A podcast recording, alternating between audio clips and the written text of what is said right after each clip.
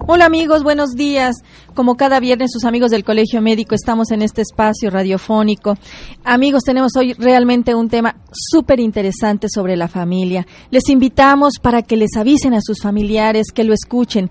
Tengo, tengo la convicción de que van a encontrar herramientas importantes para su familia, conceptos importantes que los harán reflexionar. No olviden llamarnos al 215-2236 y 215-2106. Hoy platicaremos precisamente con el doctor Javier López Hernández sobre familia. Doctor Javier López, muchísimas gracias por estar aquí con nosotros.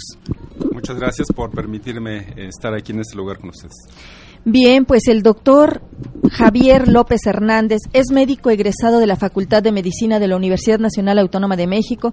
Tiene la especialidad de anestesiología, especialidad en cuidados intensivos y terapia intensiva, el diplomado en bioética, en tanatología, especialidad en desarrollo humano y en psicoterapia gestalt y también uno de los de sus formaciones en musicoterapia otra alternativa. Doctor, pues como, como terapeuta yo creo que por aquí este, le dejamos en su currículum. Doctor, realmente este tema de la familia siempre lo hemos considerado importante, por eso el nombre de nuestro programa, Salud Integral, Vida y Familia. Doctor, desde su, desde su formación, ¿qué concepto tiene usted de familia? Para mí ahora este, es, eh, como comentaba hace rato, el semillero eh, el semillero donde podemos formar seres humanos valiosos, favorables para nuestra sociedad, creativos, e, eh, importantes, que promuevan esa creatividad para mejorar nuestro medio o por lo contrario, que este semillero no forme esas personas y por lo, por lo contrario favorezca la creación de personas con problemas como hoy en día lo, lo vemos y lo vivimos.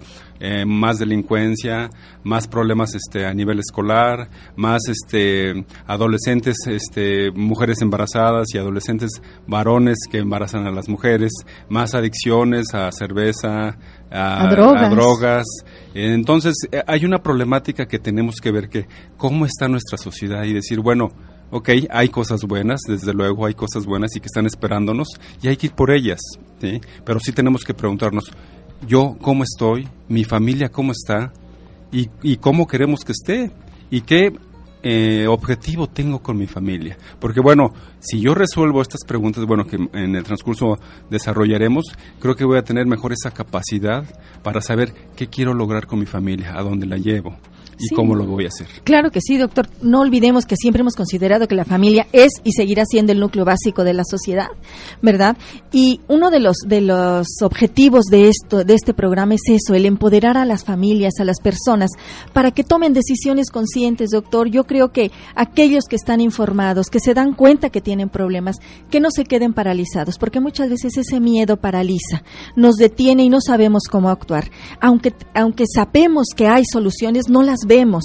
Entonces, qué bueno, doctor, que existe gente tan interesada como usted en querer compartir sus conocimientos, en dar algunas herramientas y en reconocer que existen oportunidades de salir adelante. Doctor, ¿quiénes integran una familia? Sí, esta, esta pregunta precisamente, eh, aunque parece muy obvio, eh, esto de, que la familia es eh, la parte nuclear de la sociedad, a veces hay familias que no creen que pertenecen a la sociedad, creen a veces que son familias excindidas, que todos los demás son importantes, menos yo o mi familia. O sea, como si, eh, y tiene que ver, bueno, a final de cuentas con, con la valía que uno tiene de, bueno, los demás son importantes, yo o mi familia no es importante. Entonces tenemos que saber, como usted bien dice, empoderarnos de que yo también participo en la sociedad también tengo un rol en esta sociedad, quiera o no quiera, yo lo tengo. Que lo ejerza o no lo ejerza, bueno, aquí ya viene lo de empoderamiento, porque yo lo ejerzo. ¿Sí? Claro, fíjese doctor que, que en muchas ocasiones cuando en la consulta, cuando estamos interrogando al paciente, dice, no, ahí tiene su pobre casa, perdón, ese concepto que tenemos de, de, minusvalía, de que somos pobres, y, y ha sido cultural, ¿eh? el, ubicarnos en la pobreza, pero en la pobreza de qué? Eh, en muchas ocasiones decimos, la gente luego es tan pobre que lo único que tiene es dinero. Debemos ver a nuestras familias con esa riqueza, ¿verdad? Con esa riqueza en seres humanos, en sentimientos, en, en muchos aspectos. Sí, de hecho a mí me llama la atención porque el conocimiento, como también estamos comentando hace rato, siempre ha estado.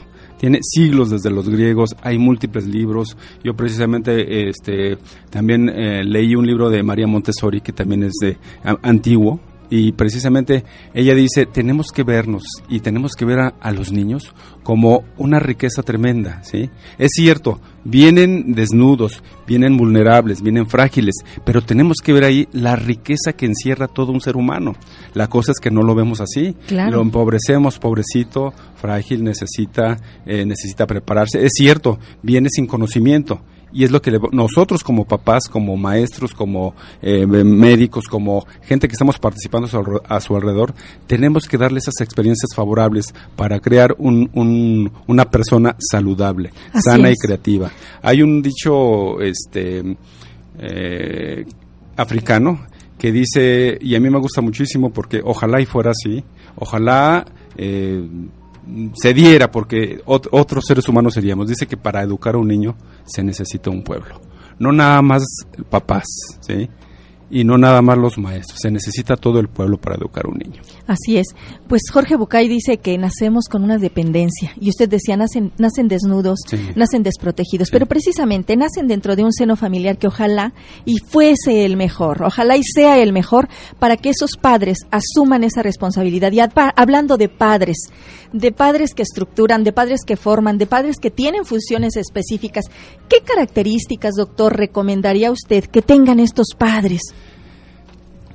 Eh, actualmente este, hay una palabra también muy conocida y también es muy antigua, que decía Sócrates, conócete a ti mismo y conocerás al mundo.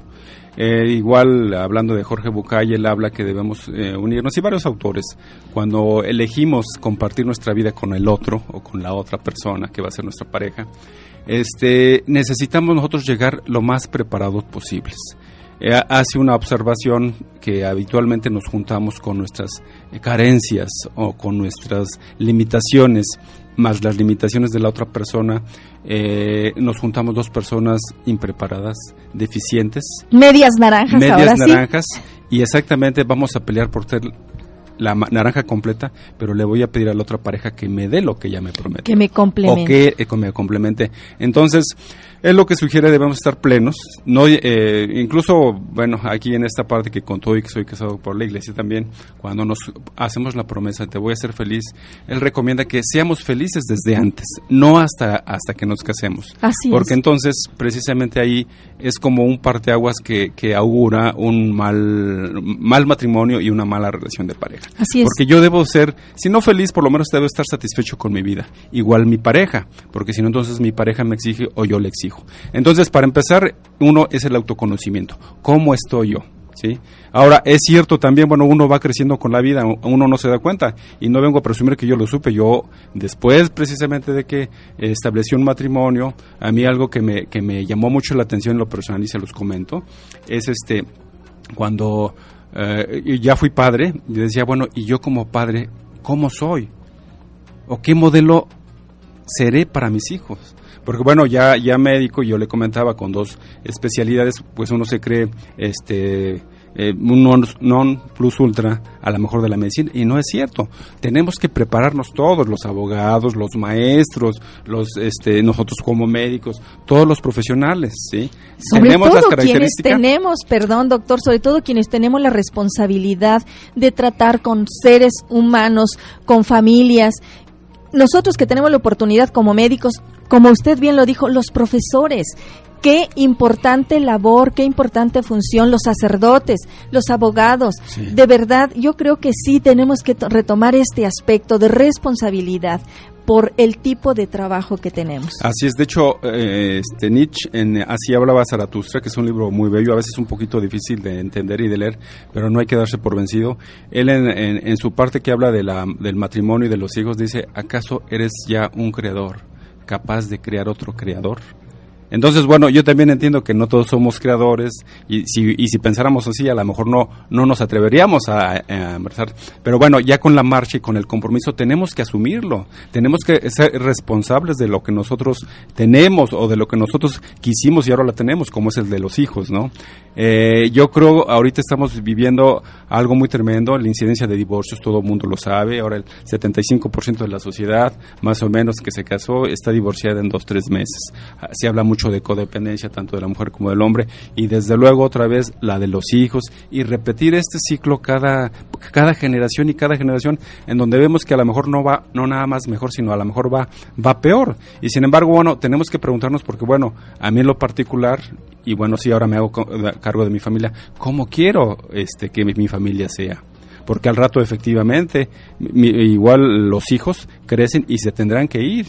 Y como dice Jorge Bucay, también tendremos que eh, facilitarles el que se vayan, pero que se vayan bien completos, satisfechos, para que si ellos quieren vivir solos, no se sientan necesitados y solos. Y no se sientan tampoco este con autoestima baja como comenta que participen en la sociedad buenamente creadoramente creativamente y si van y deciden unirse en matrimonio pues otra vez no de hecho hay otra otro dicho que dice que cuando educas bien a tus hijos educas también bien a tus nietos claro porque van a perpetuar la buena educación claro doctor eh, nos hablaba que hay que llegar al matrimonio con esa completos ¿sí? ¿Qué es lo que se pretende? Yo puedo llegar a la relación de una pareja en busca de, pero esto eh, formaría parte de lo del noviazgo, ¿verdad?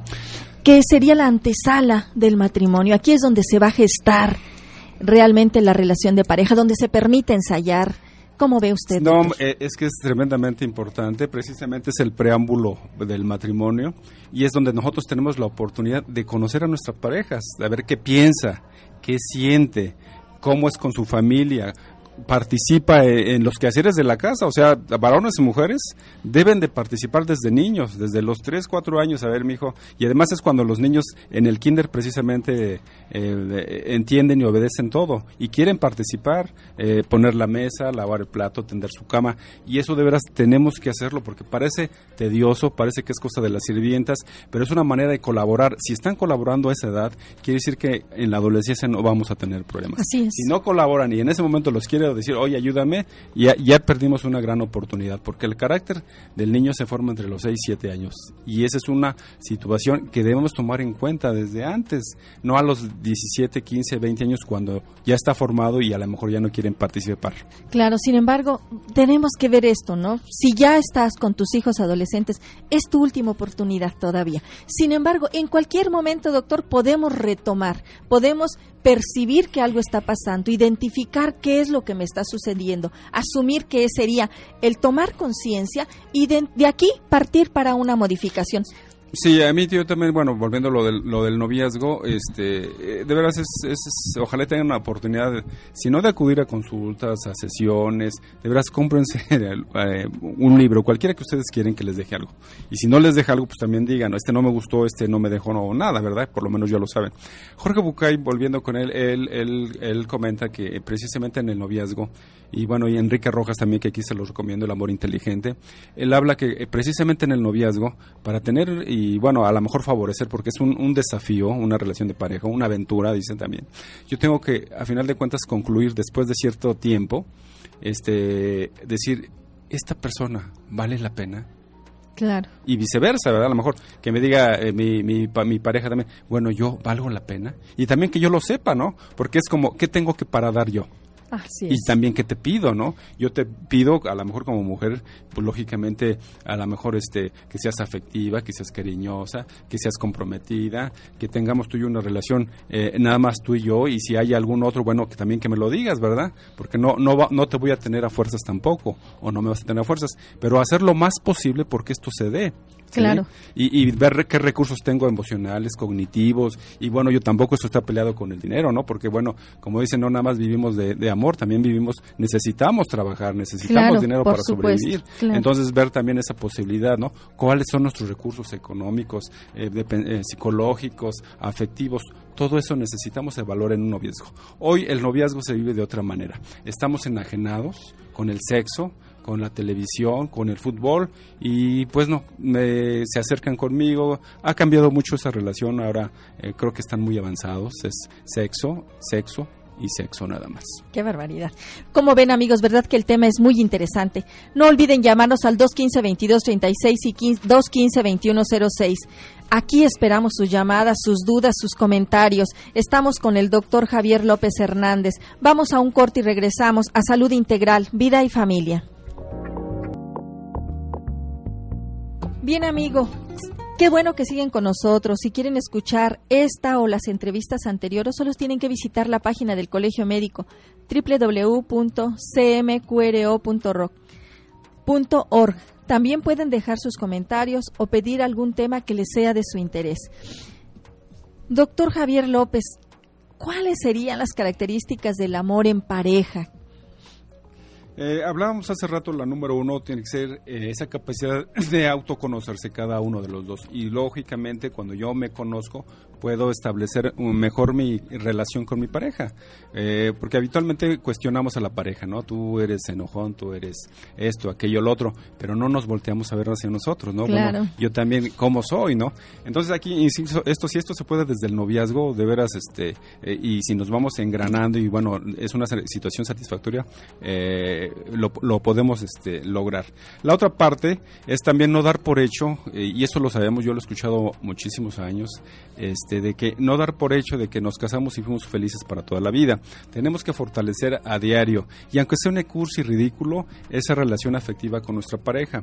Eh, eh, para las mujeres les gusta escuchar que las queremos, que nos gusta verlas, que decirles, oye, hoy amaneciste muy bien, y, decirlo honestamente, y si no también, me, refiero a, oye, oye, ¿qué te pasa? ¿Te vio triste? ¿O tienes algún problema? ¿O cómo está tu familia? Porque bueno, hay que entrar también en, ese, en ese ámbito, ver qué está pasando.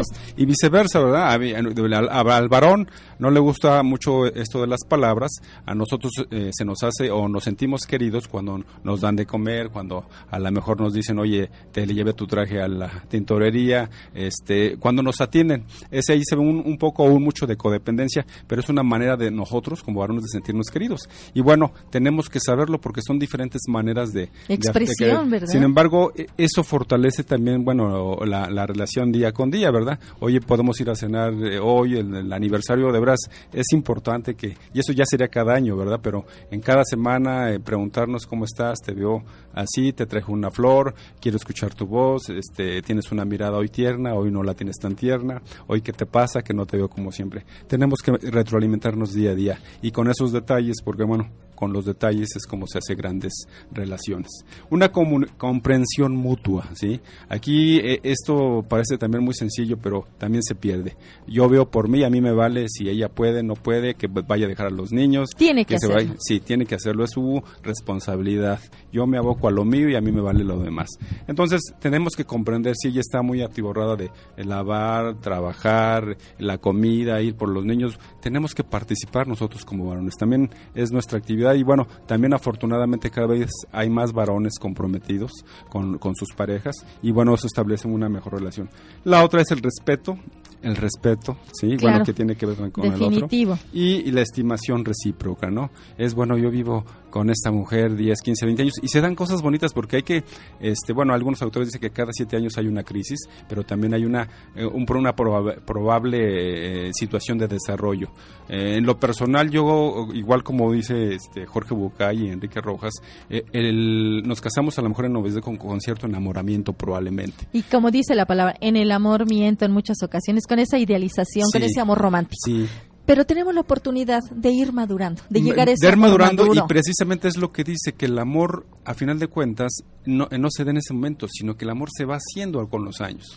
Vaya, si usted, yo ahorita ya tengo 22 años de casado. Muy bien, doctor. Entonces puedo hablar de esta parte, de que, de que he vivido con mi pareja, que he vivido con mi familia, con mis hijos, y con todo lo que me ha dado y también todo lo que le, he, dado y cómo me siento. Y bueno, eh, e, esa parte podría ya entrar en esta parte, bueno, la relación amorosa que se dio, que formamos, que conformamos, que perpetuamos y que continuamos, ¿no? Que no está terminada.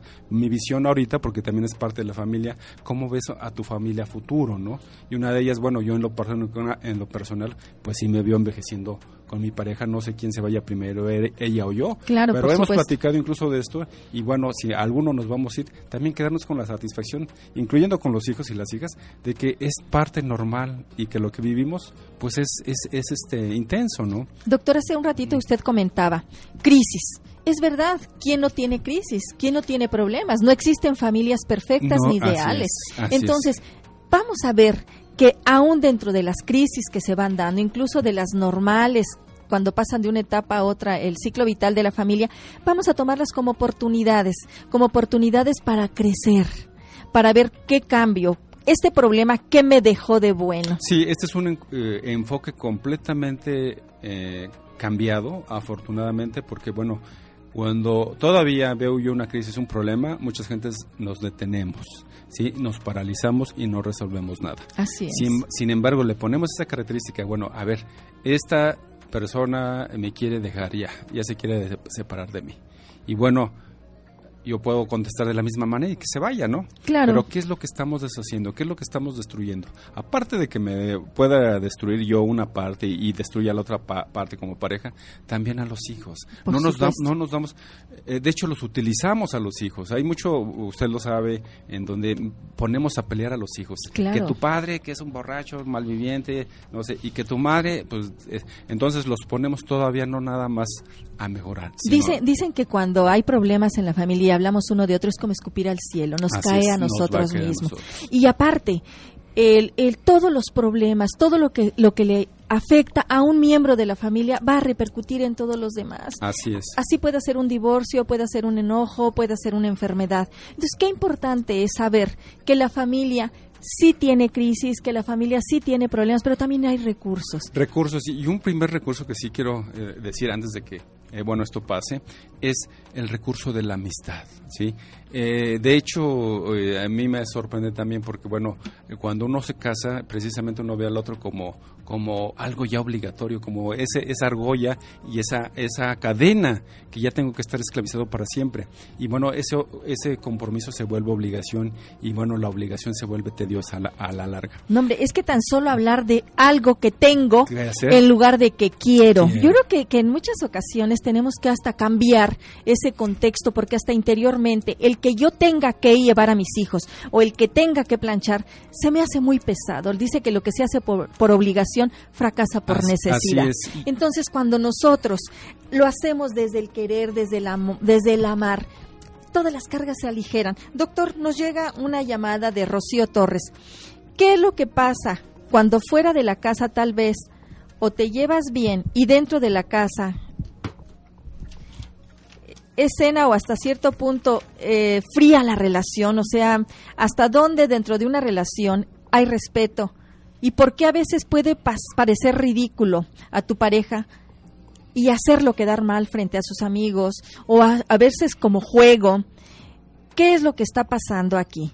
Que, es quizá dar un golpe, pero no fuerte. O sea, es cuando damos los golpecitos, ¿verdad? que no matan, pero que, lastiman. O las cachetadas con guante blanco y a veces es con guante de box, ¿no? Sí, sí. Eh, precisamente tiene que ver con esto del autoconocimiento, ¿no? Y también algo que pasa a veces inconsciente que viene ya de las familias, ¿no? Si nosotros eh, fuimos abusados en nuestras familias, no nos atendieron afectuosamente, afectivamente, a veces pensamos que el esposo o que la esposa nos, los va, nos va a satisfacer y bueno, a veces no se da porque como comentaba, él espera lo mismo, de ser atendido, este, satisfecho y eh, yo creo que es ahí donde entra precisamente la situación de buscar información, a veces buscar a personas que nos puedan orientar, porque bueno, yo, yo en lo particular, como les comentó hace rato, esto mismo, yo, yo me lo pregunté, yo no lo sabía, como médico yo no lo sabía, o sea, nos enseñan a lo mejor a, diagnosticar enfermedades, a tratar con medicamentos, pero una relación humana, personal, este, y ya de parental, hablando de padre, bueno, e, estriba en otro conocimiento en un conocimiento mucho más amplio y en eso es universal y es ver ah, como qué características, por ejemplo, me dejó mi familia de origen, hablando de mi papá y mi mamá, qué me gustó de mi familia, qué, qué no me gustó, qué me afectó. Bueno, pues yo fui el, el último, eh, no alcancé juguetes, eh, y a mí me daban la ropa de, del hermano mayor. Entonces son situaciones que a lo mejor ahora con mi pareja quiero decir, oye, yo quiero ser el primero y, toda la atención y el caso para mí, por favor atiéndeme. Nada más que no se lo digo así, o se le reclamo. Claro. Eh, ¿Y tú por qué andas viendo para allá y tú por qué este, no me atiendes y tú... Ah, se vuelve una pelea y hay veces que no lo sé yo qué está pasando conmigo. Yo, para empezar, debo conocer mis necesidades, ¿sí? Y ver cómo yo las resuelvo. Por eso hablaba de, la satisfacción propia, porque eh, entonces voy eh, también a, actuar algo dependiente porque quiero que otros me las satisfagan o, me las cumplan y viceversa. Ahora, si hay cosas que la pareja me debe dar, efectivamente, pero bueno, aquí también es un querer, eh, precisamente como en el noviazgo. En el noviazgo uno se vuelve, este, ¿qué quieres, mi amor? Te llevo al cine, te llevo a comer, te llevo, mira, te traje esto, unas flores, mira, te compré esto, uno se hace necesario, ¿sí? Bueno, a final de cuentas ya nos dan en sí y después se acaba todo eso, ¿no? ¿Podemos también hacernos necesarios después del matrimonio? Yo creo que también, viendo como esto de cómo puedo mejorar mi familia, cómo puedo mejorar mi pareja, cómo puedo mejorar también mi, persona, yo mismo. Usted hablaba de ese amor conyugal y, eh, una de las, de las características es esa intimidad, ese ser amigos, ese confiar en el otro eh, plenamente. Si en algo exponemos nuestra, nuestro interior, es en la relación de pareja. Sí. Y es ahí el miedo de los jóvenes, de los adolescentes, donde van a, van a empezar a compartir lo más íntimo de cada uno. Sí, por, por eso esto no es para general para todos. Aquí hay una situación que es la elección de la pareja. Así es. Afortunadamente, bueno, sí hay mucha gente, pero aquí nosotros, en base a esa eh, libertad que tenemos, nosotros elegimos, ¿sí? Hay que ver por qué lo elegimos. Claro. Y, y también para qué lo elegimos, ¿no? Claro. Ahora, otro de los elementos sería esa pasión, la pasión a través de la cual pues es también la relación sexual, eso que decía usted, el del decirle a la otra persona que le gusta, que la ama, que la desea. Estamos hablando de este amor de pareja, obviamente. Es importante también porque no puede ser un matrimonio únicamente con pura amistad. También tiene que tener ese otro elemento de saberse deseado y desear, porque eso también eleva la autoestima. Claro que sí, esto va, va, también implícito y precisamente para mejorar también la, sexualidad tendría, tendríamos que, lo, que verlo así, de esa, de esa manera, de esa manera este, erótica, pero también al mismo tiempo amistosa. ¿Por qué? Porque aquí en esto ambos tenemos que compartir eh, eh, este placer, este placer tanto yo como la otra persona. Bien, doctor, nos llega una llamada de satélite y nos dice, cuando un matrimonio ya tiene cuatro años de relación, ¿cuánto es lo normal que la pareja tenga relaciones sexuales? Tomando en cuenta que la mayor parte del día tienen actividades. ¿Qué nos puede decir pues es, muy variable y eso eh, depende del acuerdo. Dice, bueno, cuatro años de, casados. Eh, eso también, bueno, biológicamente va en relación también con, con la edad biológicamente. Se supone, eh, es así, de esto de manera generalizada. en, por ejemplo, por ejemplo, a los de 20 a 30 años se supone que hay una actividad sexual más o menos de de una o dos veces por semana, el promedio de dos veces por semana. Sin embargo, doctor, en sexualidad es tan individual, tan de la pareja, que no es malo si tienen diario, que no es malo si es cada semana. Yo creo que aquí influye muchísimo qué es, qué es ¿Qué ¿Por qué buscamos el vínculo? ¿Por qué lo buscan? Y, él está comentando, o ella también está comentando otra, otra situación. Están atiborrados, creo que de trabajo. Claro. Si de trabajo llegan, y de veras, el estrés, que sigue siendo la enfermedad del siglo, sí tiene influencias tanto en la mujer como en el hombre. Y la mujer, por ejemplo, que se vea eh, este, definitivamente acosada por las tareas que tiene que hacer de los hijos. Y bueno, hay situaciones en donde eh, de, manera burda comentamos, no bueno, cuando termines tápame, ¿no? ¿Por qué? Porque a lo mejor ya no siente, ya no disfruta. Y viceversa el hombre también. Y hoy, y hoy que se está dando también situaciones por el estrés eh, del trabajo, en donde tienes que trabajar desde las 7 hasta las 11 y estás sometido a mucho estrés, en donde ese momento realmente te, que te cuesta trabajo, que por eso ahorita también está saliendo mucho medicamento medicamentos para favorecer esa situación. Sin embargo, yo que lo quiero decir, lo que usted comentó, esto depende de la familia, depende de que hablen, depende de que lo reconozcan, depende de que se pongan incluso hasta de acuerdo, ¿no? Sí, definitivamente. ¿Hasta qué grado yo estoy tomando tanta actividad? Sí, para evadir incluso ese vínculo, ese encuentro. Habría que irnos más a fondo, ¿no? Cuatro años es una pareja, pues, muy poquitos mm. años, pero con toda la oportunidad. Hablábamos de que el noviazgo es una oportunidad. Bien, una vez que nos hemos casado, lo ideal es esperar por lo menos un año, por lo menos un año para poder hacer esos ajustes necesarios como pareja, ¿verdad? Antes de que nos llegue un tercero que sería el hijo. Sí, y en eso también es variable, ¿eh? porque hay veces que dicen por lo menos dos y hay gente que, bueno, en los escritos dice que tú en cinco años puedes conocer a tu pareja. Sí, difícil. Doctor, doctor Javier López, créame que esto nos quedó en el tintero muchísimo, muchísimo, se nos va el tiempo. Eh, quiero, quiero comprometerlo para seguir hablando del tema. ¿Qué le parece, doctor, si, si dentro de ocho días podemos retomar? Porque nos quedan aquí todavía muchas, muchos eh, aspectos para, para terminar parte, parte, porque no vamos a poder hacerlo sobre, sobre este tema, doctor. Sí, encantado. Este es un tema muy interesante y qué bueno que estén este, el público atento. Yo este, estaba comentando y sí quiero, bueno, también eh, hacerlos ahorita partícipes de que se está comentando con usted también que pertenece al Colegio Médico para ver si hay un ciclo de conferencias semanal, mensual, para eh, que el público tenga acceso a esto. Eh, claro. siempre yo los comento, el interés, está, el interés y el conocimiento debe estar presente. Ahora, si hay, este, están casados, está, tienen hijos y quieren conocer con todo gusto podemos hablar. Doctor Javier López, ¿a qué teléfono le pueden llamar? Eh, el 384-1679, estamos en la clínica psicológica con un grupo de psicólogos este, eh, y, bueno, y psicoterapeutas. Eh, de veras están en ese plan de ayuda eh, con precios muy bajos. Sabemos que el dinero cuesta trabajo. No somos psicoterapeutas, perdón. Bueno, también de, gente pudiente, qué bueno, pero también la gente lo necesita. Entonces, Todos. Muy accesible. hay pareja, de niños. Y habrá oportunidad de hablar de, hablar de inteligencia emocional doctor, que, también no tiene nada que ver con lo económico ni con la profesión. Hablaremos más adelante, doctor. Mil gracias por su apoyo. Y amigos, rápidamente, una reflexión del, del, del siempre querido y extrañado Juan Pablo II. El matrimonio es un sacramento pero no solo debido a sus funciones sagradas, sino también porque constituye una oportunidad inigualable de crecimiento mutuo, de expresión mutua, de elevar sus vidas al máximo potencial y obtener la mutua satisfacción. Y ahí radica su propia recompensa. El amor puede vencer grandes obstáculos y el amor de Dios puede transformar totalmente al mundo. Amigos, por hoy es todo. Gracias a los que hacen posible este programa. Los esperamos Dios mediante en una semana esta, en esta su estación amiga XJX 1250 de AM. Gracias a Loa, gracias Enrique Ugalde por su apoyo en los controles. Primero Dios, nos vemos en una semana, nos escuchamos, que disfruten de un excelente, excelente fin de semana.